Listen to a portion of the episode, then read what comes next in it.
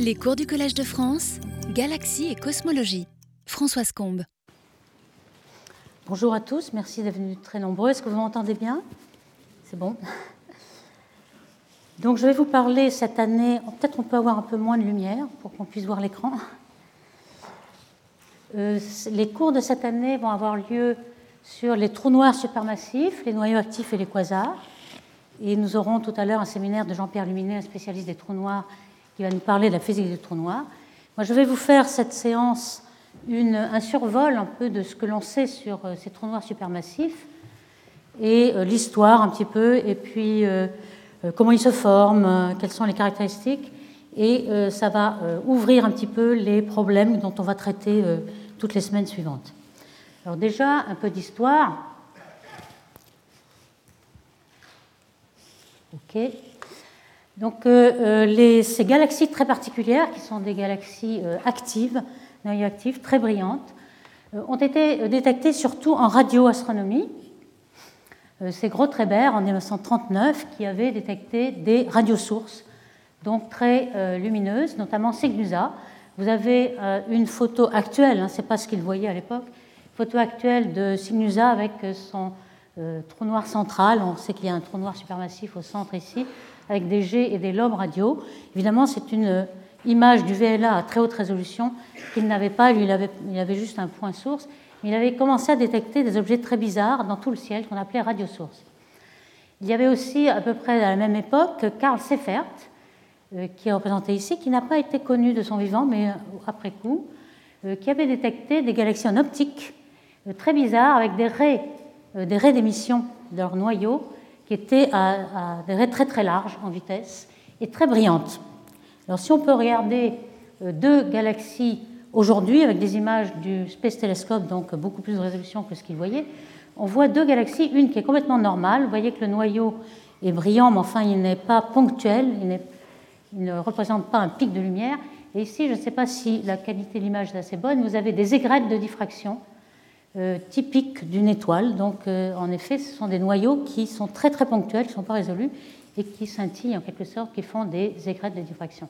Donc ça, c'est la grande différence. Les noyaux actifs sont très, euh, très puissants et dans une petite surface. Donc faire le premier à les classifier. on voit ici un spectre, c'est ça qu'il trouvait très remarquable, un spectre dans l'UV, un fort rayonnement UV. Vous avez ici le même spectre mais euh, agrandi en, intensité, vous voyez 30 et 6. Ici, on voit que les raies sont très larges, et puis il y a des petites raies qui paraissent être dans le bruit et qui finalement sont des raies d'éléments très excités comme N4 ou N, N5, etc. Donc ça, c'est le rayonnement UV. Et vous avez un rayonnement visible, 4000 euh, angström, 5000 angström, donc 0,5 microns. Vous avez à nouveau euh, à grande échelle, 6, et puis un zoom, c'est le même spectre mais amplifié, vous voyez qu'il y a des raies très très larges et puis euh, des raies fines. Alors ces raies fines, on va le décrire, ce sont des raies qu'on dit interdites. On les euh, caractérise par des crochets. Hein, c'est l'ion euh, oxygène ionisé deux fois. Et les raies qui sont interdites, on va dire pourquoi, elles sont très fines. Et le reste est très très large. Donc là, il y a une très haute excitation, ce que déjà avait remarqué Karl Seifert, des ailes de raie qui correspondent à des vitesses Doppler de 10 000 km par seconde, c'est énorme. Quand on regarde pour la rotation d'une galaxie, c'est 200 km par seconde. Donc vous voyez, c'est remarquable. Et puis, euh, surtout, dans un très très petit volume, pour les galaxies proches, c'est dans un parsec, c'est-à-dire 3 années-lumière, que l'on voit des masses de l'ordre des puissance 9. Si on croit les vitesses, on a des masses énormes. Comment est-ce possible? Vous voyez ici euh, le flux complet cette fois-ci, en, ultraviolet, euh, optique, et puis même infrarouge à 2 microns, infrarouge proche, où l'on voit qu'il y a un très fort continuum qui décroît euh, en loi de puissance, et puis un grand nombre de raies. Ça, c'est la caractéristique de ces galaxies de Seyfert. On verra qu'il y a plusieurs sortes de galaxies de Seyfert. Alors, les types de raies, j'ai déjà euh, prononcé le mot réinterdite ou répermise. Pourquoi? Alors, c'est réinterdite c'est des raies qu'on ne voit pas en laboratoire. C'est pour ça qu'on pense qu'elles sont interdites. On ne les voit que dans l'espace. Pourquoi? Parce que c'est ces deux niveaux d'un atome ou d'un ion. Le niveau supérieur euh, ne se désintègre pas au niveau supérieur en émettant un photon de la lumière, parce que le coefficient d'Einstein est très, est très faible. Et donc, en laboratoire, vous avez des, gaz qui sont à très grande densité, de puissance 20 par particule par centimètre cube. Et donc, le niveau supérieur se désexcite au niveau inférieur par des collisions entre eux ou avec des parois. Évidemment, dans l'espace interstellaire, vous avez du gaz très diffus, moins que 1000 atomes par centimètre cube. Et donc, on peut attendre, sans avoir des collisions, on peut attendre que ce, ce niveau se désexcite et on a cette raie qu'on appelle interdite. Donc vous voyez que c'est déjà intéressant, ça vous dit que le milieu qui émet ces raies interdites est très diffus. Et puis on a des raies dites permises. Alors c'est les seules raies permises qui sont à 10 000 km par seconde. Ce sont des raies de recombinaison, par exemple l'hydrogène, Lyman alpha, le premier niveau, et puis euh, les raies de Balmer, les raies de Lyman, H alpha, H etc. Donc en résumé, pour euh, ces raies permises et interdites, hein, on a euh, les raies permises sont les raies de recombinaison, elles sont émises avec des densités électroniques qui sont très fortes, 10 puissance 7, 10 puissance 9. Par contre, les, raies interdites sont émises par des, milieux diffus. Et on pense, comme il n'y a que très peu de vitesse, les raies sont très fines, que ces raies, ce milieu diffus est émis très loin du trou noir.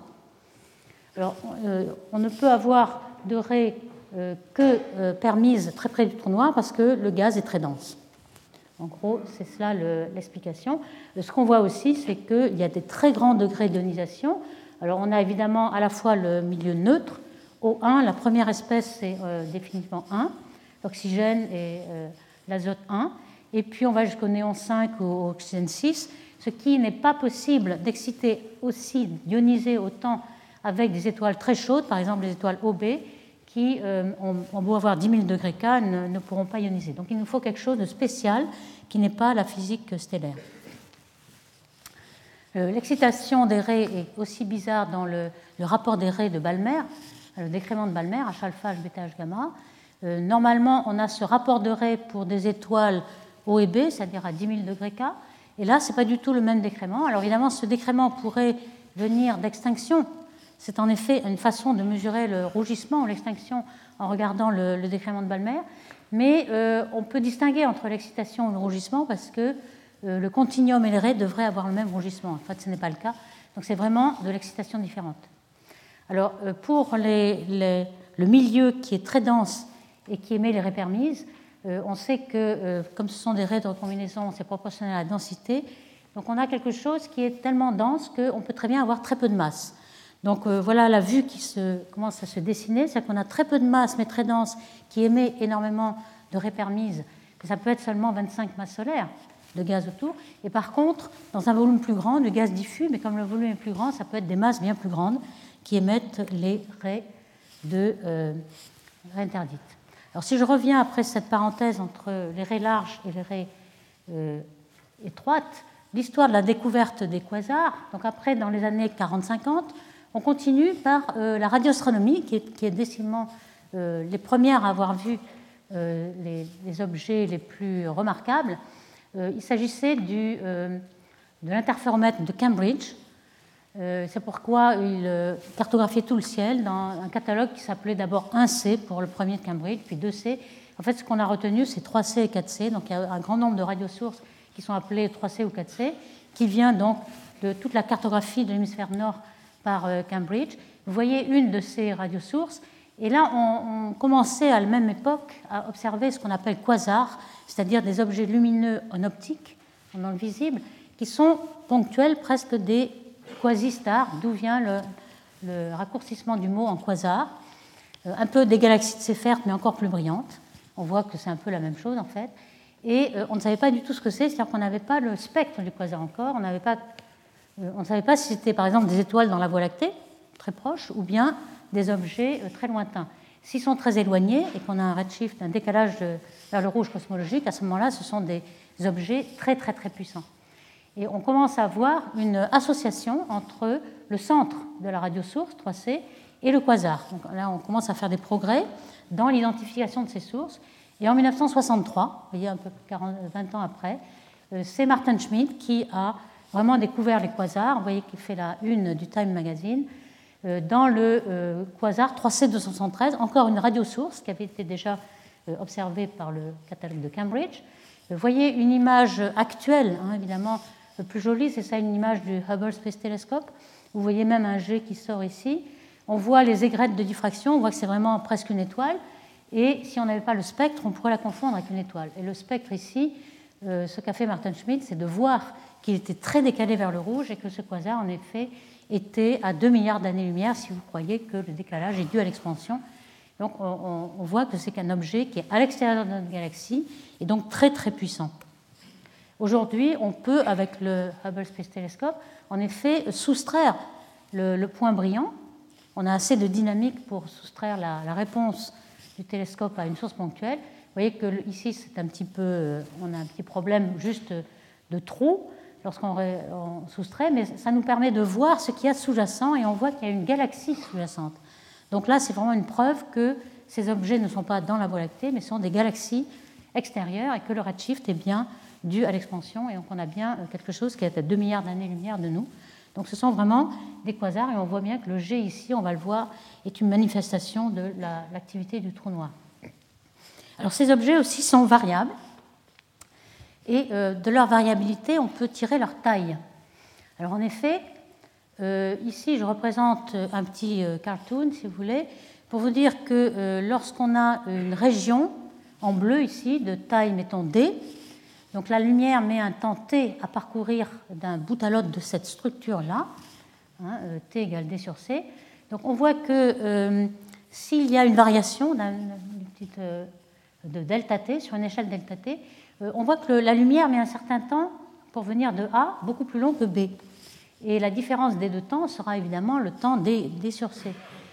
Et puis tous les points entre aussi vont avoir euh, euh, des, pics qui vont arriver vers l'observateur à des temps différents. Donc tout ça va se moyenner et vous ne verrez pas, vous ne verrez plus la variabilité si la source est trop grande par rapport à delta t.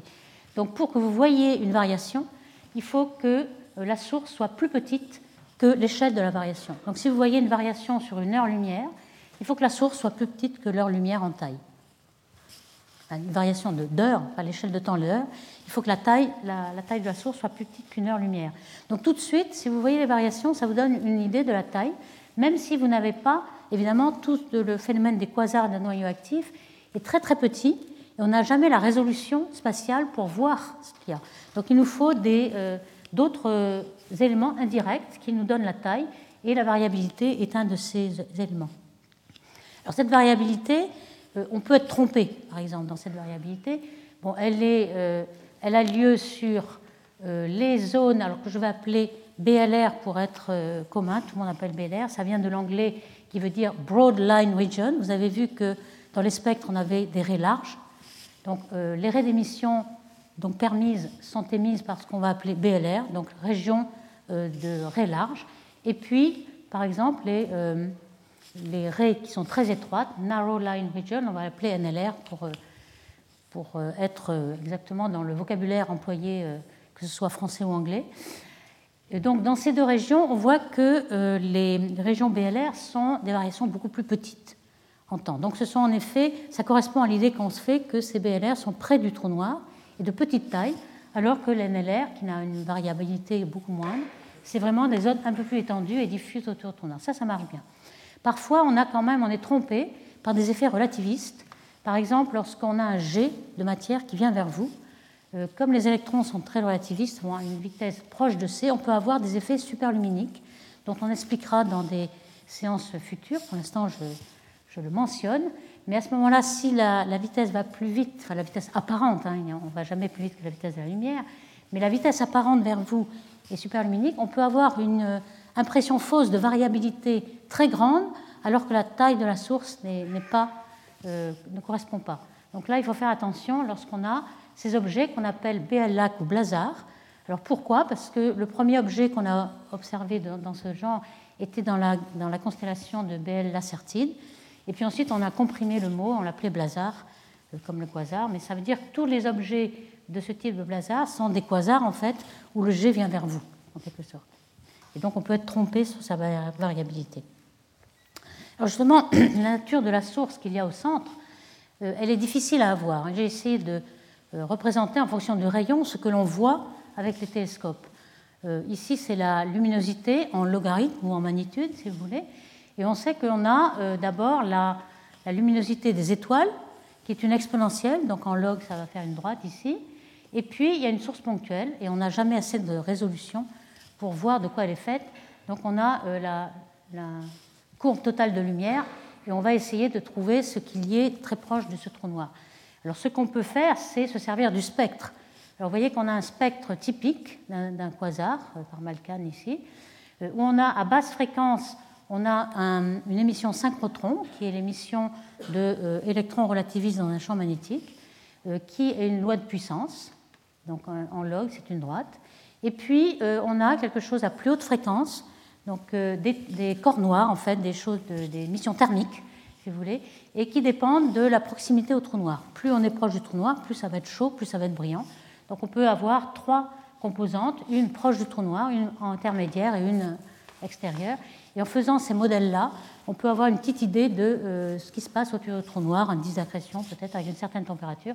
Enfin, c'est en gros ce que je veux euh, essayer de, montrer ici, c'est comment par le spectre on peut avoir une idée de la distribution spatiale de la matière alors qu'on n'a pas la résolution spatiale pour le voir. Alors on sait que euh, dans un tout petit volume, il y a des énergies énormes qui sont données par ces quasars. Alors les galaxies de Seyfert, qui sont des petits quasars en quelque sorte, ça peut donner 100 euh, fois la luminosité de la galaxie, d'une galaxie comme la Voie lactée. Les quasars, c'est exactement comme les galaxies de Seyfert, mais beaucoup plus puissants. Ça peut être jusqu'à 1000 fois la, galaxie. C'est pour ça que le quasar 3C273 que vous avez tout à l'heure, on ne voyait pratiquement pas la galaxie dessous. Hein, on a mille fois l'émission de toutes les étoiles de la galaxie. Donc d'où sort cette énergie? Alors évidemment, on peut penser à l'énergie nucléaire qu'il y a dans les étoiles, mais vous voyez que l'efficacité pour fusionner les atomes d'hydrogène en atomes d'hélium, ce qui se passe dans le Soleil, n'est qu'on euh, on ne récupère que 0,007 fois l'énergie de masse MC2 que l'on a amenée dans la fusion. Alors c'est déjà énorme. Si on pouvait disposer de cette fusion dans les tokamaks, etc., on aurait résolu une grande problème d'énergie, mais c'est quand même assez faible par rapport euh, au rayonnement d'une galaxie. Alors pour donner une idée euh, des luminosités en jeu, euh, dans les étoiles, on a par exemple pour la Voie lactée 2 puissance 10 luminosité solaire, c'est-à-dire en watts, si vous voulez, ou en erg, 10 puissance 43 erg par seconde. Et euh, le quasar, c'est 10 puissance 46. Donc vous voyez qu'on a un petit problème. Euh, et ce qui est assez euh, intéressant, c'est qu'on aurait pu penser à l'énergie de masse de toute la galaxie. Alors, quelle est l'énergie qu'on récupère en faisant arriver toute la masse d'une galaxie à sa position actuelle? Ça, c'est l'énergie potentielle de la galaxie, qui est aussi égale à un facteur de près l'énergie cinétique, si vous voulez. Alors, on peut le calculer, même si on prend toute la matière noire qu'il y a autour. Hein, c'est-à-dire que la Voie lactée, elle a une masse de 10 puissance 12 masse solaire, si on prend en compte toute la matière noire, on a l'énergie potentielle qui est de l'ordre de 10 puissance 60 au plus. Et c'est assez amusant de voir que c'est du même ordre que euh, toute l'énergie rayonnée pendant un milliard d'années euh, par toutes ces étoiles. Si je multiplie par un milliard d'années la puissance ici, je trouve cette 10 puissance 60 R. Mais vous voyez que c'est quand même très petit devant euh, l'émission du quasar. Alors qu'est-ce qu'il nous faut? Ben, Très vite, hein, si je poursuis mon historique ici, très vite les théoriciens euh, ont su qu'il fallait faire appel à un trou noir parce qu'il n'y avait que l'énergie gravitationnelle qui pourrait euh, dépasser de, plusieurs ordres de grandeur l'énergie des étoiles, l'énergie nucléaire. Donc ça, ça a été fait par euh, Royal Fowler en 63, 69, etc., juste après la découverte des quasars par Martin Schmidt. Donc c'est quelque chose de bien établi. On connaissait les trous noirs, comme va nous le dire Jean-Pierre, depuis un siècle auparavant, mais c'était très théorique. Ici, on commence à, toucher à une application. Alors d'où sort cette énergie? C'est simplement euh, l'énergie gravitationnelle dont on a l'habitude sur Terre, par exemple, euh, lorsqu'on prend un barrage où on a par exemple de l'eau qui tombe euh, et qui perd l'énergie gravitationnelle et qui fait une énergie cinétique. Donc ça paraît une énergie faible, mais ici, l'énergie est très très grande puisqu'on a un objet trou noir qui est très concentré. La définition du trou noir, que je, je dirais très très simple ici, c'est un objet qui est tellement concentré que euh, la vitesse d'échappement euh, est plus grande que la vitesse de la lumière à un certain rayon, et donc même la lumière ne peut pas s'en sortir. Alors on peut euh, calculer un certain rayon critique qu'on appelle horizon d'événements, où justement la vitesse d'échappement est égale à la vitesse de la lumière. Comme vous savez que la vitesse d'échappement c'est 2 gm sur r à un certain rayon, ici si on remplace la vitesse par c au carré, on a vraiment l'horizon, le rayon au-delà duquel la lumière ne sort pas. Donc on a vraiment l'horizon, on ne sait pas ce qui se passe à l'intérieur de ce rayon, puisque aucun messager pourra nous parvenir. Alors vous voyez que ce rayon est proportionnel à la masse, ce qui veut dire que euh, la densité moyenne va être en 1 sur M2, la densité moyenne des trous noirs très massifs va être très faible, et ce sont les petits trous noirs qui seront les plus condensés. Ici, on a par exemple pour les trous noirs supermassifs qu'il y a au centre des galaxies, c'est 10 puissance 8, 10 puissance 9 masse solaire, on a l'ordre de grandeur de 2,5 heures-lumière. Dans notre galaxie, on a encore quelque chose de beaucoup plus court, de plus petit, puisque euh, dans la Voie lactée, on a un trou noir de 4 euh, millions de masse solaire, donc vous voyez, 1000 euh, fois moins. Ça peut être très petit. Donc c'est pourquoi on voit pourquoi la variabilité du gaz qui va tomber dessus est en heure-lumière la plupart du temps.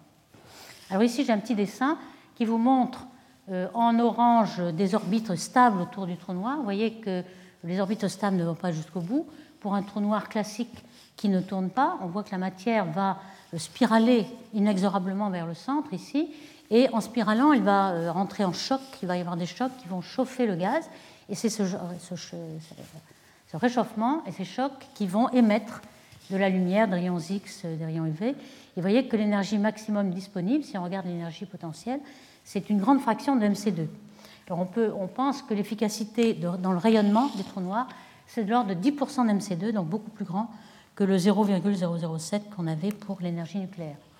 Alors pour euh, un trou noir qu'on appelle de Schwarzschild qui ne tourne pas, alors euh, Jean-Pierre vous dira tout à l'heure qu'on a des caractéristiques très très simples pour un trou noir, il y a la masse et puis il y a la rotation.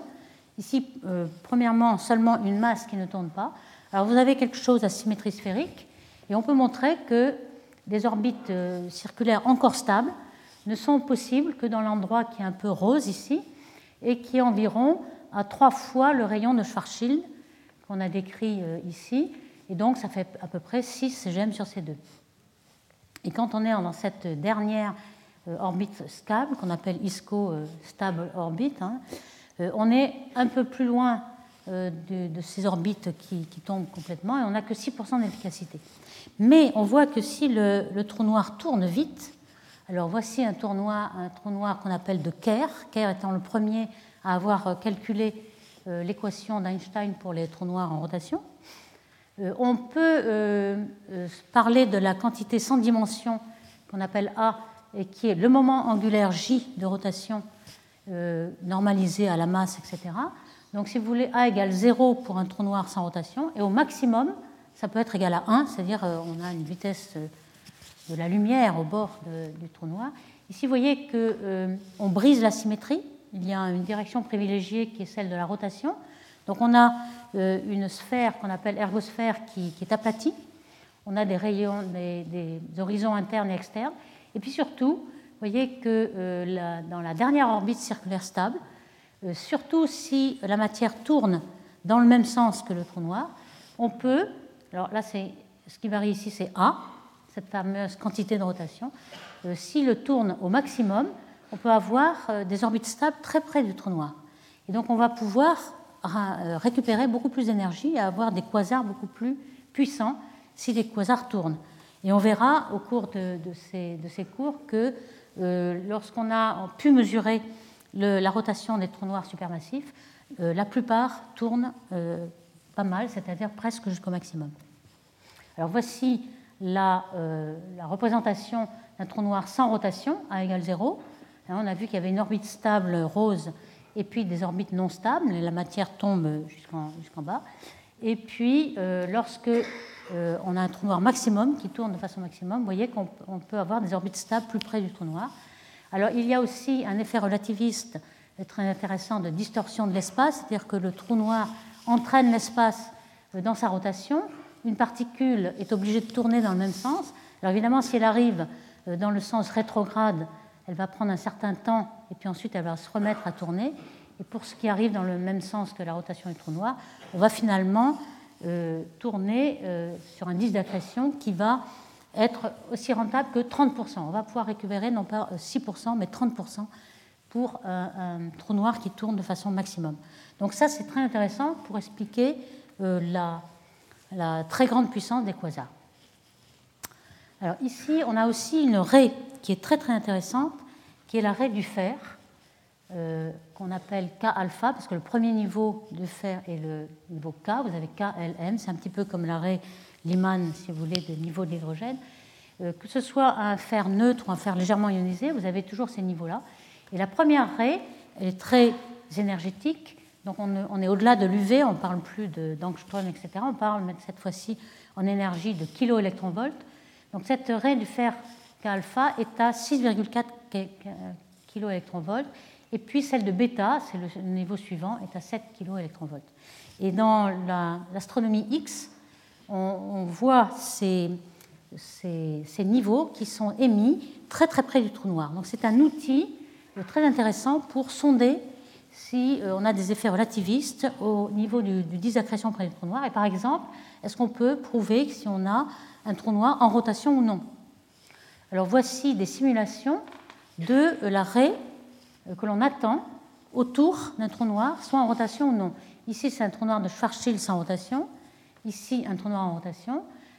Euh, déjà, vous avez les couleurs qui vous donnent la vitesse autour du trou noir. Alors, ce que vous voyez ici, c'est bleu il y a un effet relativiste de boost, euh, on a plus euh, d'intensité sur le bleu. Alors ici, vous avez l'énergie. Donc dans une raie de rotation, vous avez un pic qui va être dans le bleu, qui est plus fort que le pic rouge. Et puis aussi, vous avez un redshift, enfin un décalage vers le rouge gravitationnel. Donc vous avez un décalage de la raie vers le rouge, ici. Et surtout, vous voyez qu'il euh, y a quand même une ambiguïté ici. On ne sait jamais avec quelle inclinaison sur le plan du ciel est le disque d'accrétion que l'on observe. Donc évidemment, si vous avez un disque complètement de face, vous n'allez pas pouvoir mesurer les vitesses. Donc à 10 degrés d'inclinaison, vous avez ce spectre-là, à 30 degrés, puis à 60 degrés. Donc c'est ça qui est assez ennuyeux, c'est qu'on ne peut pas vraiment prouver qu'on soit dans ce cas-là, dans ce cas-là, parce que euh, le trou noir en rotation a un profil qui ressemble au trou noir euh, sans rotation, mais avec une grande inclinaison. Donc finalement, il y a, plusieurs paramètres ici. Il y a de toute façon cette grande aile de raie vers le rouge qui est prédite si on est vraiment très proche du trou noir euh, dans, dans l'arrêt du fer. Et en effet, voici ce qu'on observe. On observe ce genre de raie de K-alpha dans des objets depuis une vingtaine d'années. Et euh, cette raie est très très large. Elle fait l'équivalent de 100 000 km par seconde, donc on est vraiment très très près du trou noir ici. Euh, on a pu montrer que ces spectres observés correspondent à un rayon, euh, un anneau qui est un rayon interne de 7 fois le rayon de Schwarzschild.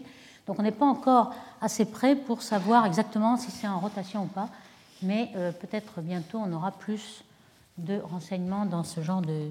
Alors dans les rayons X, on a par exemple un, satellite qui, va, qui est en préparation, qui s'appelle Athéna, et qui va pouvoir faire ce genre d'observation. Alors pour le spectre global, euh, voici un petit peu ce que donne le spectre d'un quasar moyen. Hein, cette fois-ci, on n'a pas mis le flux, la luminosité, mais le produit de la fréquence par le flux, euh, ce qui donne qu'à basse fréquence, vous avez moins d'énergie. Euh, dans les basses fréquences, c'est-à-dire la radio, vous avez l'émission synchrotron. Et puis, euh, optique UV, vous avez un plateau. Et vous avez un deuxième plateau dans les rayons gamma, donc beaucoup plus énergique. Et on, pense qu'on comprend un petit peu quels sont les mécanismes d'émission de, toutes ces longueurs d'onde. Et on aura l'occasion euh, d'y revenir et de détailler. Ici, on a dans ce, diagramme toujours nu L nu euh, l'émission radio qui est synchrotron, donc des électrons dans le champ magnétique. Euh, on a ensuite des poussières qui, dans l'infrarouge lointain à 100 microns, il s'agit du disque d'accrétion qui a un grand nombre de poussières et qui est chauffé par le trou noir et donc qui rayonne beaucoup à 100 microns, comme un corps noir. Puis ensuite, la même chose, l'émission thermique, et cette fois-ci beaucoup plus chaud, donc beaucoup plus près du trou noir dans l'UV et euh, dans l'optique aussi, optique et UV. Et puis finalement, en X, vous avez des phénomènes euh, synchrotrons X aussi, des électrons qui rayonnent, et aussi des effets Compton, des, interactions électrons avec leurs propres photons, par exemple. Donc tout ceci vont nous renseigner sur euh, quel est l'état de la matière très près du tout noir et à quel rayon elle se trouve.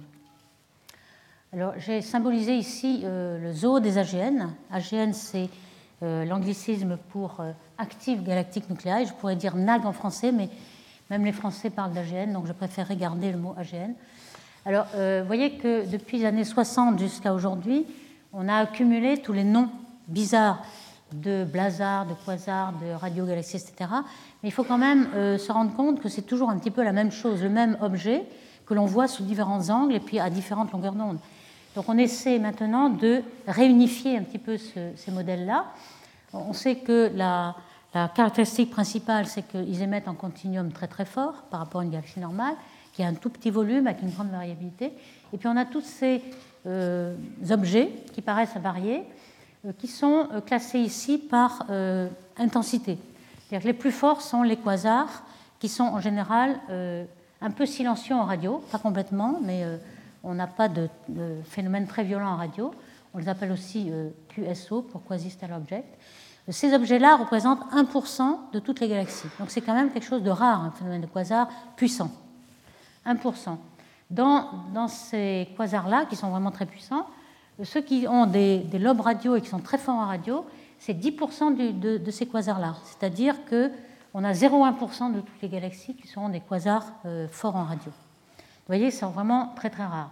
Ensuite, il y a des radiogalaxies qui sont plus fréquentes et qui sont moins intenses que les quasars. Alors là, il y en a plus proches. Par exemple, la galaxie de Centaurus est une radiogalaxie. Et pourquoi plus proche? Parce que lorsqu'on a un phénomène rare, comme 1% ou 0,1%, on est obligé euh, d'explorer un plus grand volume, et donc les quasars sont plus lointains. Donc tous les quasars très lointains, le plus proche, c'est 3C273, c'est quand même à 2 milliards d'années. Ici, euh, on a des radiogalaxies assez proches, comme Centaurus Et puis, on a aussi euh, les fameux blazars, qui sont un petit peu des quasars, mais avec des orientations très particulières. On a aussi ces objets qui sont des variables très violentes, qui sont dues aussi à des jets qui viennent vers vous. Donc je mettrai au même niveau. Et puis les galaxies de Seyfert, qui sont beaucoup plus nombreuses parce que ce sont des quasars plus faibles. Il y en a de deux catégories, on va voir pourquoi. Et puis après, on a des objets qui sont beaucoup moins ionisés. On a vu que les quasars étaient très ionisés avec des ions euh, avec beaucoup d'électrons perdus. Ici, c'est à faible ionisation. Et finalement, on tombe sur des galaxies où il y a un noyau avec une flambée de formation d'étoiles que parfois dans l'histoire, on a confondu avec un noyau actif parce qu'il y a beaucoup, beaucoup de supernovae dans un très, très petit volume. Et ça rayonne en X et ça rayonne en optique avec euh, pas mal de variabilité aussi. Donc, euh, on arrive à, cette fin ici. Mais quand on considère les galaxies de faible luminosité, des, quasars de faible luminosité, on peut aller jusqu'à 10 ou 20% de toutes les galaxies qui émettent ce genre de, de rayonnement. Alors, je reprends euh, ces objets euh, très particuliers qui sont des blazars et des variables, vous voyez que ça varie euh, très violemment, avec un rapport très intense. Et ce qui est très bizarre aussi, c'est que ces BL-là sont des continuums purs par rapport à un quasar moyen qui a des raies d'émission, comme on a vu déjà, avec un continuum, d'accord, mais des raies d'émission qui sont assez fortes. Alors pourquoi le blazar n'a pas de raies d'émission et c'est tout simplement parce que le continuum est très amplifié par l'effet de boost relativiste vers vous. Les, raies sont, mais elles sont diluées dans le continuum qui domine tout. Alors en effet, le continuum, c'est le, jet qui vient vers vous, il n'a pas de raies.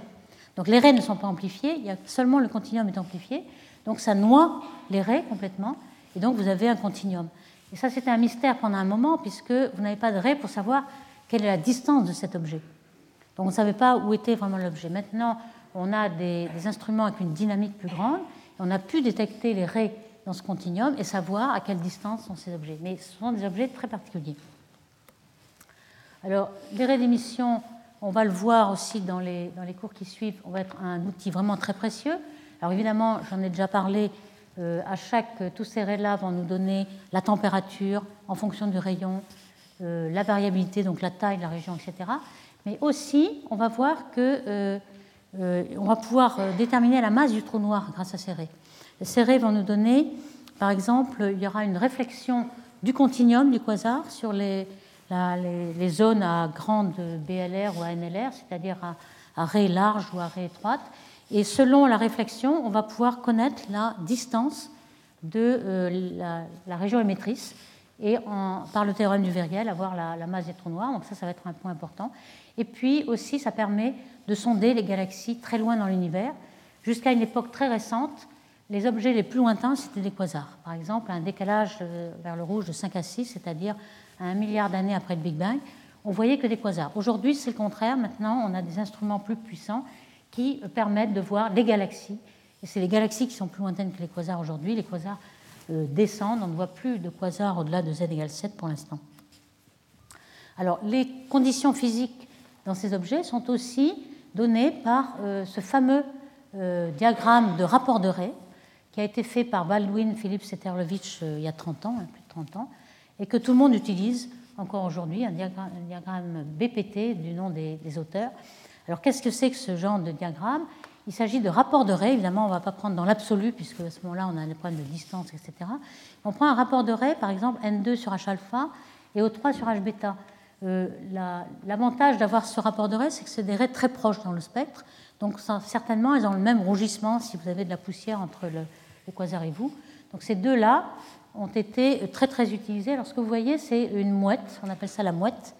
Vous avez l'aile gauche de la mouette qui représente en jaune les galaxies normales, c'est-à-dire que le gaz est ici ionisé, c'est des régions H2, par les étoiles, photoionisé par les étoiles, donc à une excitation assez faible, même pour les étoiles OB qui ionisent le gaz.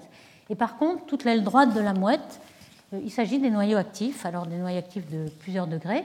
Ici, vous avez des galaxies de Seyfert, les plus euh, les plus intenses, et puis ensuite liner, faible ionisation, et puis des objets de transition. Donc tout ça, ce sont des noyaux actifs, si vous voulez.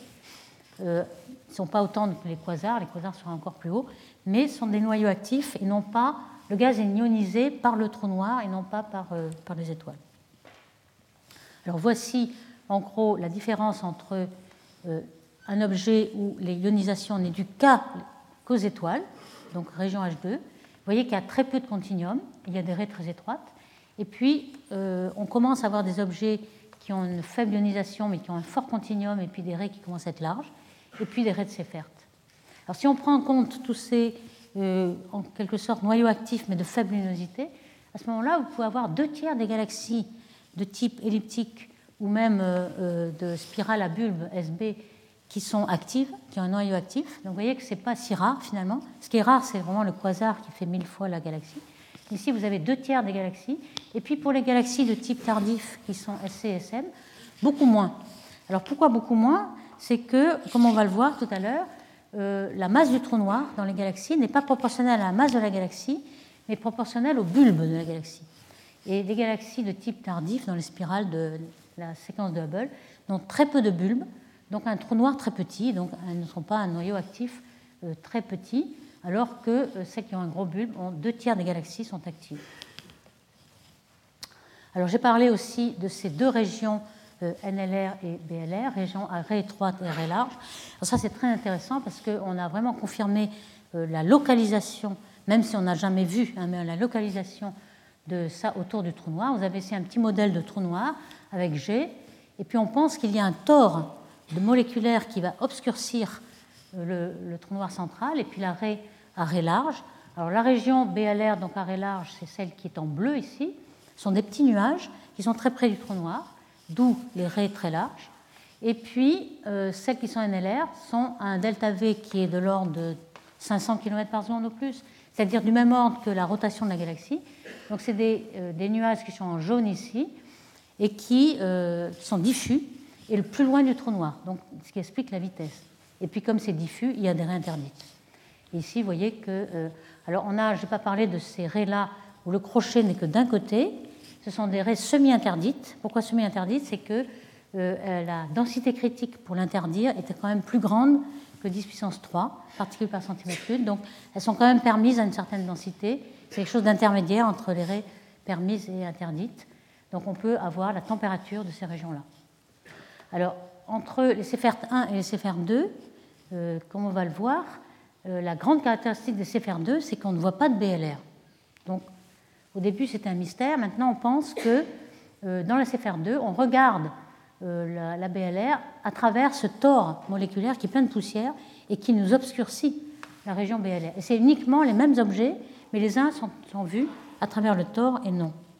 Donc, on a ce modèle d'unification, si vous voulez, des AGL qui est que euh, ici on a le trou noir avec un petit d'accrétion, et puis ce tore moléculaire qu'on a mis par la tranche et dont on a fait une coupe, donc ce, tore en orange ici. Donc si vous regardez euh, de ce côté, vous voyez que vous ne verrez pas la BLR, la, région qui est proche du trou noir, vous ne la voyez pas. Ce que vous voyez, c'est tout ce qui est là, le, gaz diffus, qui est loin du trou noir et donc qui a des raies euh, étroites. Donc vous voyez que les raies étroites Par contre, si vous regardez le même objet, mais ici, vous voyez des raies larges et des raies étroites. D'où euh, l'idée que ces deux sont le même objet, mais vus à des angles différents. Alors, une confirmation de cette idée est le fait que dans la raie polarisée, dans l'émission polarisée, on voit les raies larges pour les CFR2. Alors, une CFR2 typique, c'est NGC 1068, c'est une galaxie proche. Vous voyez que euh, le, continuum total, on a la raie très étroite. Alors, regardez les échelles, ici, c'est 400. Et euh, lorsqu'on prend une raie polarisée, elle est très peu polarisée, on, tombe à 4, c'est-à-dire 100 fois inférieure à cette raie. Et on commence à voir les raies larges.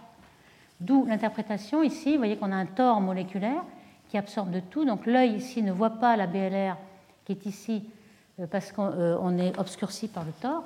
Par contre, le rayonnement de la BLR va être diffusé par les électrons de la NLR.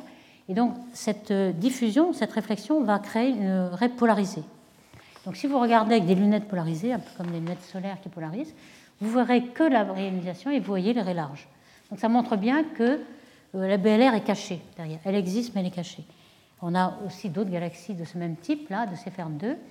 Euh, toujours en flux total, vous avez des raies étroites. Et vous voyez qu'en polarisé, c'est quand même 100 euh, fois plus faible, mais vous commencez à voir les raies larges. D'où euh, réflexion par la, zone diffuse et ionisée qui est autour. Donc on arrive un petit peu à ce, schéma-là, bien qu'on n'ait jamais vu ce genre de quasar, hein, mais on arrive à ce schéma qui est le trou noir au centre, le disque d'accrétion. Alors, il y a aussi euh, ce qu'on appelle un vent. Il y a un jet ici, hein, il y a un jet très fin, euh, qui est un plasma et qu'on voit en radio. Je vous ai montré une radio source avec un jet très très fin. Mais on a aussi, on pense qu'il y a un vent euh, de, gaz ionisé, des nuages, et on se demande encore si la BLR est dans le disque d'accrétion. Avoir un petit peu un tour de disque, mais un petit peu qui est dans le vent. Alors ce vent, c'est un cône ici, vous voyez, de, de nuages un petit peu rosés. Et c'est un cône, pourquoi? Parce qu'on a le tort moléculaire qui empêche euh, à ce vent euh, de, partir dans l'autre direction, dans la direction du disque. Alors quand on regarde euh, dans cette direction, on a une CFR 2, hein, obscurcie, on ne voit pas la BLR, et quand on regarde dans cette direction, une CFR 1. Donc voilà un petit peu l'idée que l'on se fait de cette galaxie de CFR.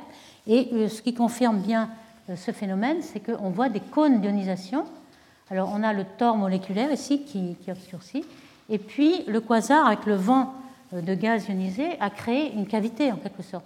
Et cette cavité laisse passer les photons du quasar qui ionisent tout le gaz. Vous voyez qu'on voit bien, ça c'est une observation en O3, donc de la NLR, des réinterdits, et on voit bien le gaz diffus qui n'est éclairé que dans le cône. Donc il y a bien un tore moléculaire qui obscurcit dans cette direction. On a bien ces cônes d'ionisation et ça correspond vraiment à ces jets de, de. Donc encore une vue schématique pour montrer un petit peu ce qu'on pense voir. Alors il y a un autre phénomène dont je n'ai pas parlé, c'est euh, le phénomène de gaz qu'on voit en absorption très large. On appelle ces, objets BAL pour euh, Broad Absorption Lines. Euh, large, c'est vraiment énorme, c'est-à-dire 60 000 km par seconde de large. Donc on a l'impression que c'est quelque chose qui n'est pas virialisé, qui n'est pas en rotation, parce qu'il est assez loin du trou noir, mais il n'est il n'est pas en équilibre du verrier, il est en éjection, d'où l'idée de ce vent de gaz qui est éjecté. Et lorsqu'on regarde ici, on va voir justement le phénomène de Ball. Euh, ici, vous avez disaccrétion, le trou noir, et vous avez un petit peu la géométrie euh, qui est décrite ici, la physique, où vous avez les colonnes densité, les densités, et puis les vitesses. Donc, euh, ces, toutes ces vues, ce sont quand même des, schémas, hein, et on commence à faire des recoupements et avoir par exemple ce phénomène de, de balle justement, c'est-à-dire d'absorption très large, qui serait dû à euh, du gaz qui s'échappe du disque d'accrétion, euh, sans doute dû au fait que le quasar est tellement lumineux qu'il commence à faire évaporer le gaz dans ces directions. Et on a l'impression qu'il y a des, euh, des, tubes de gaz qui sont en éjection. Alors on voit dans les, dans les spectres de on voit trois genres de milieux, un de haute ionisation, d'autres de faible ionisation et l'intermédiaire. Et on pense qu'il s'agit simplement de la ligne de visée qui traverse cette, ce tube de gaz. Et évidemment, au bord, c'est plus ionisé qu'au centre, où on est abrité de l'ionisation au centre. Donc on arrive à essayer de recouper et de reconstruire euh, la vue en trois dimensions. Donc voici encore une vue de cet nouvel élément, c'est-à-dire euh, du, flux de gaz ionisé qui, se trouve dans un cône. Alors on pense que le cône est creux parce qu'on ne voit que très rarement ce genre de, de grande raie d'absorption à 60 000 km par seconde. Donc on pense qu'il n'y a que autour d'un cône creux. Ici, on n'aurait pas d'absorption. Donc ici, toujours, le trou noir, le disaccrétion, la BLR ici et la NLR au bord. Vous voyez, tout ça, c'est sans doute des visions qui s'approchent de la réalité et je euh, représente un petit peu tout le, le sorte d'objets que vous avez. Donc vous avez ce qu'on a vu les, les, blazars ou belles lacs, qui sont des continuums complets, le, le spectre de quasar normal. Vous avez euh, une galaxie normale pour comparer, vous voyez qu'il n'y a pas beaucoup de raies d'émission, il n'y a que des raies d'absorption. Ces raies d'absorption, c'est les raies stellaires, donc c'est les étoiles, l'atmosphère des étoiles absorbe. Voici une galaxie normale, vous voyez que les galaxies actives, c'est complètement différent, un quasar est différent. Une Céphère 1 qui a des raies larges, une Céphère 2 qui a des raies étroites, et puis aussi des radiogalaxies à raies larges, toujours la même chose, euh, un trou noir au centre, raies larges et raies étroites, sans doute, qu'on voit à travers le tore moléculaire, donc la raie euh, large ne peut pas être vue. Donc tout ça, on commence par ce schéma et cette vision unificatrice à euh, retrouver toujours le même objet dans des manifestations différentes observationnelles. Par exemple, dans les radiosources, il y a aussi deux types de radiosources. Alors là, j'en parlerai aussi dans une autre séance où on regardera la dynamique des euh, qui sont du plasma, donc des électrons relativistes. Cette classification a été faite par Fanaroff et Riley. Donc on garde le, le nom des auteurs FR pour FR1 et FR2. Les FR1, ce sont des G où le plus brillant est près du trou noir. Vous voyez qu'ici, c'est dans cette zone, et ces, ces G sont ensuite assez tordus par euh, le mouvement de la galaxie dans le milieu intergalactique. Et puis euh, les FR2, ce sont des, des, radiosources où le plus brillant est au bord. On a des points brillants euh, dans les lobes radio. On pense que, alors ceux-ci, ces objets-là sont beaucoup plus puissants que cela, et on pense que c'est une évolution ultérieure d'un type vers l'autre. Et ici, on sait qu'il y a un des lobes qui vient vers vous. C'est pour ça que vous voyez un G et vous ne voyez pas l'autre, mais évidemment, c'est symétrique en réalité. Ici, c'est seulement un effet relativiste. on a bien confirmation de cela, parce que euh, ce lobe-là est le plus proche, vous le savez, parce que euh, si vous avez beaucoup d'électrons sur la ligne de visée entre vous et l'émission, vous avez une dépolarisation Faraday due aux électrons, et le moins dépolarisé, c'est celui-ci, donc c'est le plus proche euh, de vous. Alors, on a aussi une petite idée de ce qui crée ces radios sources. il s'agit du spin du, trou noir. On va l'expliquer euh, plus en détail plus tard, mais on pense que donc il y a plusieurs paramètres, au moins trois paramètres. La masse du trou noir, bien sûr, qui va être euh, plus vous accrétez sur un trou noir massif, plus vous aurez de, luminosité. Vous avez aussi le taux d'accrétion de matière, parce qu'on a beaucoup de trous noirs dans notre voisinage, puisqu'on va voir que chaque galaxie a son trou noir, mais la plupart des galaxies n'ont pas d'alimentation, ne sont pas alimentées par du gaz. Donc euh, la luminosité, c'est le taux d'accrétion. S'il n'y a pas de gaz autour, vous allez être un, trou noir, euh, quelle que soit sa masse, qui n'aura pas d'activité. Vous voyez que tous les quasars se trouvent sur cette euh, droite-là, à trois dimensions. Je ne sais pas si vous le voyez à trois dimensions. Mais cette troisième-là est due au spin du trou noir. Donc plus le trou noir a, une grande rotation, plus vous avez des jets. Sans doute du moment angulaire doit être évacué dans les jets, vous avez des, lobes radio. Alors, euh, la relation dont je parlais à plusieurs reprises entre la masse du trou noir et la masse du bulbe, la voici. Euh, on a été surpris parce que les gens pensaient au départ que simplement une galaxie de masse totale plus grande aura un trou noir plus grand. En fait, ce n'est pas vrai. Euh, ça ne dépend pas de la masse du disque. Donc, si vous avez une galaxie à disque qui n'a pas de bulbe, elle n'aura pas de trou noir. Et c'est un peu le cas de la Voie lactée qui est un tout petit bulbe. Donc, le trou noir de la Voie lactée, c'est seulement 3 millions de masse solaire, alors que la plupart des trous noirs des galaxies voisines, comme Andromède par exemple, a 30 fois plus de masse dans son trou noir, alors qu'elle a la même masse totale que la Voie lactée. Mais elle a un plus gros bulbe. Donc le trou noir est vraiment proportionnel à la masse du bulbe et non pas à la masse de toute la galaxie. Donc vous avez ici la masse du bulbe, la masse du trou noir. Vous voyez qu'il y a une bonne corrélation. Et cette corrélation est meilleure encore si vous passez dans la dispersion de vitesse qu'il y a au centre. La dispersion de vitesse, c'est un peu le puits de potentiel qu'il y a au centre. Et ça mesure mieux le bulbe, en fait, parce que Très souvent, on a du mal dans une galaxie à distinguer la masse du bulbe et la masse du disque parce qu'il faut séparer les deux composants et il y a un petit peu un overlap entre les deux. Par contre, si vous prenez le puits de potentiel, donc la dispersion de vitesse au centre, vous avez quelque chose qui est mieux, il y a moins de dispersion dans cette relation. Donc il y a une, relation beaucoup plus fine, mais c'est certainement la même, c'est-à-dire que c'est toujours proportionnel à la masse du bulbe. Donc le rapport de masse entre trou noir et bulbe est de 0,5%. Donc le bulbe euh, domine en général, sauf si vous approchez du trou noir, domine la gravité du centre. Alors voici une des plus récentes euh, relations entre sigma, c'est-à-dire la masse du bulbe en quelque sorte, et la masse du trou noir. Vous voyez qu'on a à peu près euh, un grand nombre de, de, de mesures étroites. En fait, ce sont des mesures qui ne sont pas forcément sur des noyaux actifs, ce sont des galaxies proches, par exemple la nôtre, la Voie lactée ou Andromède. Ce ne sont pas des noyaux actifs, ce sont des trous noirs silencieux qui sont là. Mais comme les galaxies sont proches, on peut mesurer la, vitesse du gaz et des étoiles autour et par euh, simplement le théorème du Vériel, euh, mesurer la masse du trou noir, même s'il n'est pas actif. Donc euh, voici un peu la relation que l'on a. Donc 0,5 la masse du bulbe. Et parfois, il y a quelques exceptions. On commence à comprendre ces exceptions. Elles sont toutes au centre des amas donc des galaxies cannibales qui avalent beaucoup d'autres galaxies.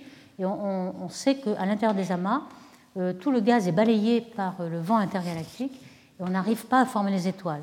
Donc ce n'est pas qu'elles ont un trop grand trou noir, c'est qu'elles n'ont pas assez d'étoiles. Normalement, elles devraient être par là et elles, n'ont pas rattrapé, la formation d'étoiles n'a pas rattrapé la masse du trou noir. Alors comment croît le trou noir? Là, on doit introduire cette notion de euh, limite d'Eddington, qui est que même si un trou noir a beaucoup de gaz autour, beaucoup d'alimentation, il ne pourra pas avaler tout ce qu'il a. Euh, pourquoi? Parce qu'il euh, y a du gaz qui tombe dessus, donc on a une grande activité du trou noir, et donc ça va faire un, phénomène lumineux très grand, donc une très grande pression de radiation. Et cette pression de radiation va s'opposer à la gravité. À bout d'un moment, le gaz ne tombe plus. Il est plutôt éjecté par la luminosité la pression de radiation, on peut calculer la luminosité maximum que peut avoir un trou noir de masse m. C'est ce qu'on appelle luminosité d'Eddington, le premier qui a trouvé cette relation. Et vous voyez que pour un trou noir de masse 10 puissance 8, typique euh, pour une galaxie euh, extérieure, on a une luminosité maximum de 3,3 10 puissance 12. Et ça vous donne aussi la quantité que l'on peut absorber, puisque euh, on sait qu'on a une efficacité de 10%. C'est-à-dire que si vous avalez M, la luminosité, ce sera MC2 10%. Donc si on, suppose que c'est 10%, euh, la quantité de gaz que vous accrétez, que vous mangez, est proportionnelle à la luminosité de, euh, maximum. Donc ce que vous pouvez avaler, à un moment donné, c'est deux masses solaires par an. C'est assez peu, finalement. Enfin, c'est quand même beaucoup, surtout s'il faut savoir sur quelle durée de temps vous allez avaler tout ça.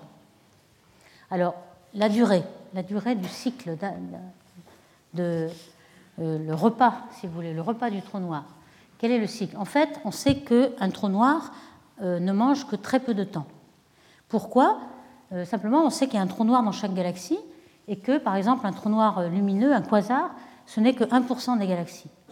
Donc c'est le temps du repas, c'est 1% de, sa vie, si vous voulez.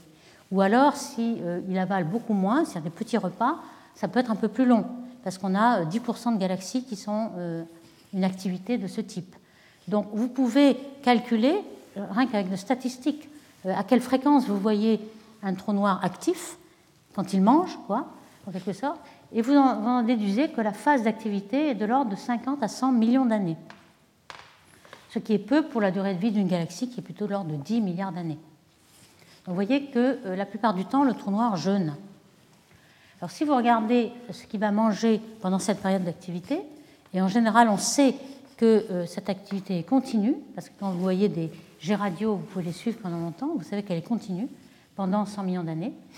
À ce moment-là, vous voyez que euh, vous avez deux masses solaires par an, donc il faut avoir 2 10 puissance 8 masses solaires à manger pendant ce repas. C'est la masse du repas du trou noir. Alors ça, c'est un problème.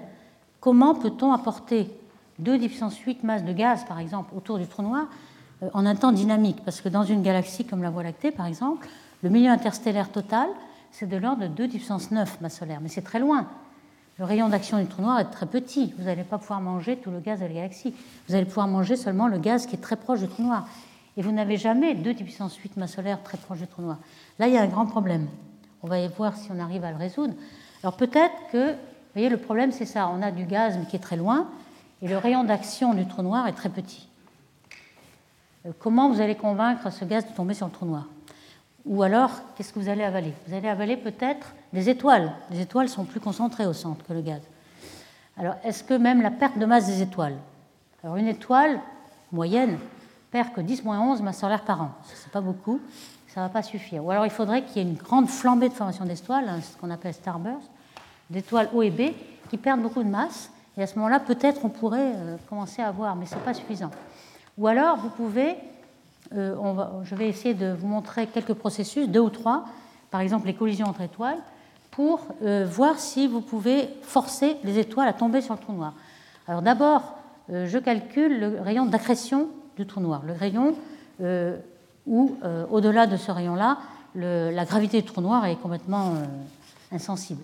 Alors pour ça, je prends la vitesse au carré de la rotation de la galaxie, donc le bulbe crée cette vitesse-là, 200 km par seconde. Je regarde le rayon autour duquel le trou noir va commencer à être euh, actif au point de vue de gravité. Et à ce moment-là, c'est bien GM sur V2.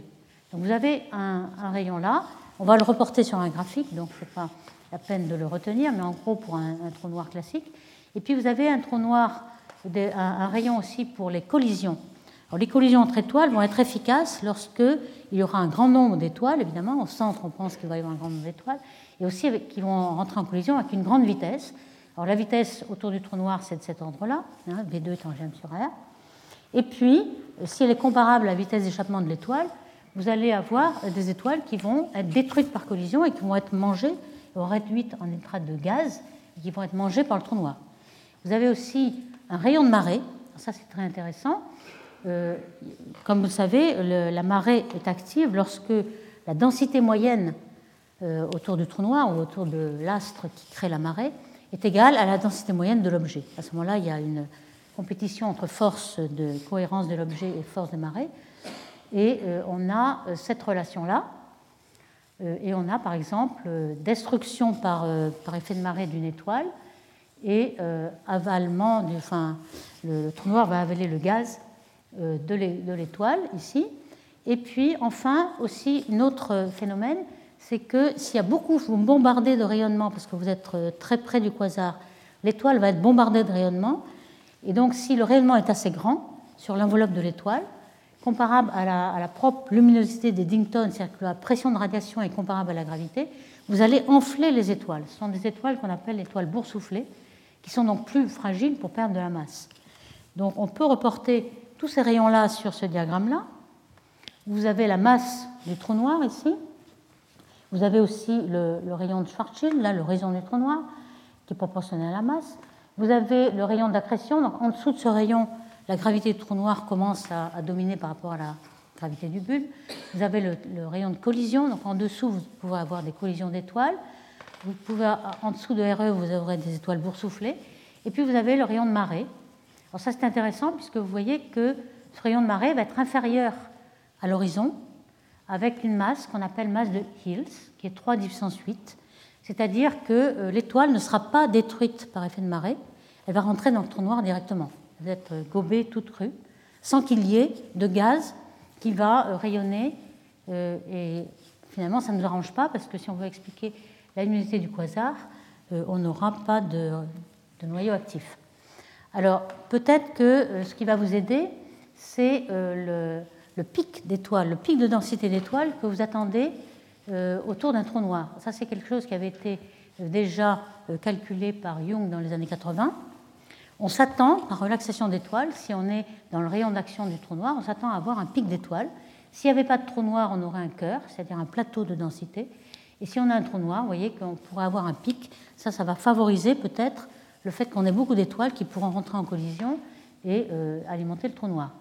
Mais en fait, le gros problème, c'est que euh, quand on regarde dans la distribution des étoiles autour du noir, on n'en voit pas. Ça n'a pas l'air de correspondre à ça. Alors, une des explications qui a été avancée, c'est de dire que euh, euh, les galaxies sont toujours en fusion. Il y a beaucoup de fusion entre galaxies. Alors, voici une simulation qui a été faite en 2001 par Milano et Merit de galaxies avec leurs trous noirs respectifs. Et on suppose qu'il y a un pic d'étoiles donc ce que vous voyez en contour, c'est la densité des étoiles. Donc vous avez deux trous noirs et deux pics. Et puis le trou noir va fusionner Donc on va par friction dynamique envers les étoiles, c'est-à-dire que l'énergie orbitale des deux trous noirs l'un autour de l'autre va être euh, donnée aux étoiles. Donc vous allez chauffer les étoiles pour permettre à cette énergie orbitale de... Euh, donc les deux trous noirs vont spiraler l'un vers l'autre et vont fusionner ici. Et vous voyez que cette énergie qui est donnée par fission dynamique va chauffer les étoiles et vous n'avez plus de pic. Donc ça c'est une explication du fait qu'on ne voit pas de pic d'étoiles en fait. Peut-être qu'il y a un grand nombre de fusions de galaxies, on sait ça qu'il y a un grand nombre de fusions de galaxies, et euh, correspondamment une fusion de trous noirs. Donc les étapes de la croissance euh, de, trous noirs maintenant. Donc on va atteindre la limite de Hills donc quand le trou noir euh, ne va plus euh, disloquer les étoiles de marée. ça je l'ai déjà dit au départ, hein, les, puisque le, rayon de l'horizon est proportionnel à m, la densité moyenne dans ce rayon est en 1 sur 1 2. Donc on voit bien que pour les grands trous noirs, on ne va pas avoir des effets de marée qui vont détruire. Ça, je, j'ai déjà dit, ça c'est un phénomène remarquable. Et puis, euh, à, quelle, euh, à, quelle, vitesse va-t-on euh, croître le trou noir? Alors, on ne va pas pouvoir avaler plus que la luminosité des Dington. Donc, on va supposer qu'on part d'un trou noir de masse stellaire, mettons 10, une grosse étoile de 10 masses solaires, et on va voir à quelle vitesse ce trou noir va croître en fonction du temps. Si on est tout le temps alimenté, c'est-à-dire au maximum, on a toujours du gaz autour, et vous voyez que la, la, variation, la LE, c'est le dm sur dE, si ce dm sur dt est proportionnel à la masse, on a une croissance exponentielle. Donc la masse du trou noir croît exponentielle et on peut calculer qu'il faut, pour obtenir la masse de Hills, qui est 3 puissance 8, il faut 1,6 milliard d'années. Alors ça, c'est peut-être un modèle un peu simpliste parce que ça veut dire qu'on est tout le temps alimenté, ce qui n'est pas vrai. On prédit un pic de quasar à z égale 4, ce qui n'est pas vrai non plus. On sait qu'il y a un pic de quasar à z égale 2, donc plus tard. Mais c'est déjà euh, assez rassurant parce qu'on arrive à former quand même des quasars assez tôt. Mais tout de même, euh, on a des quasars qui se forment encore plus tôt. Euh, le, le, quasar le plus lointain aujourd'hui, c'est celui-ci. Il est à peu près à z égale 7,1, c'est-à-dire 700 millions d'années après le Big Bang. C'est beaucoup moins que le 1,6 milliard. Et celui-ci, il a des masses qui sont un milliard de masses solaires, au-delà de la masse du Higgs. Donc ça, ce genre de trou noir, on n'en a pas encore beaucoup, on ne sait pas comment on les forme. En tout cas, on ne les forme pas à partir d'une masse stellaire. Peut-être qu'il y a d'autres processus qui sont envisagés aujourd'hui, c'est-à-dire euh, l'effondrement euh, d'un système qui est beaucoup plus grand que les étoiles. On formerait donc déjà un objet de 10 euh, ou 100 000 masses solaires dès le départ. Alors, si on commence là, la, croissance exponentielle peut arriver jusqu'à 10 puissance 9 aujourd'hui. Alors, que connaît-on du nombre de quasars? Est-ce qu'il y a assez de statistiques connues? Euh, voici un peu les chiffres qu'on connaît aujourd'hui. On a fait beaucoup de progrès. 300 euh, 000 quasars qui sont connus en spectroscopie, 1 million peut-être qui sont encore des candidats dont on n'a pas encore fait le spectre. Alors, tout ça, ça vient euh, des, grands surveys qui ont été faits par le Sloan, le quasar survey ici en Australie, et puis d'autres catalogues. ça, c'est en optique. Il y en a en rayons X, parce que tous les trous noirs euh, sont remarquables pour les rayons X. Il y a aussi en radio, avec tous les télescopes radio. Donc on a euh, quelque chose comme des millions maintenant de quasars. Vous voyez la distribution de quasars dans, une tranche d'univers ici.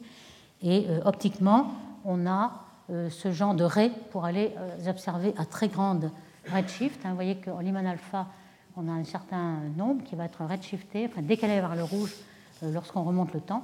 Et on va changer de raie à chaque fois qu'on va faire des surveys de quasars. C'est ça qui est fait dans les, surveys que je vous ai montrés.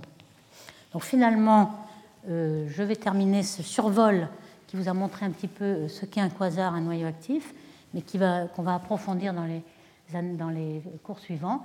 Vous voyez cette parabole de l'éléphant et des scientifiques aveugles, alors qui se mettent un, cache devant les yeux, est tout à fait approprié à notre quasar.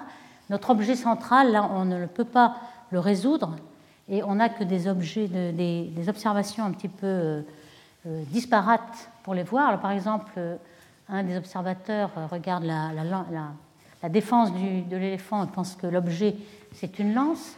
L'autre garde euh, les, les, oreilles, pense que c'est un éventail, l'autre euh, euh, un, arbre en voyant le, pied, ou alors un autre une corne. Donc je pense que cette parabole s'applique vraiment au hasard. On a des tas d'objets, des blazards, des radiosources, etc. Et on essaie d'unifier tout cela et de voir comment ces galaxies se forment avec les, les, trous noirs au centre. Donc encore bien des questions et qu'on va résoudre dans les cours suivants. Merci beaucoup de votre attention. Retrouvez tous les contenus du Collège de France sur www.colège-2-france.fr.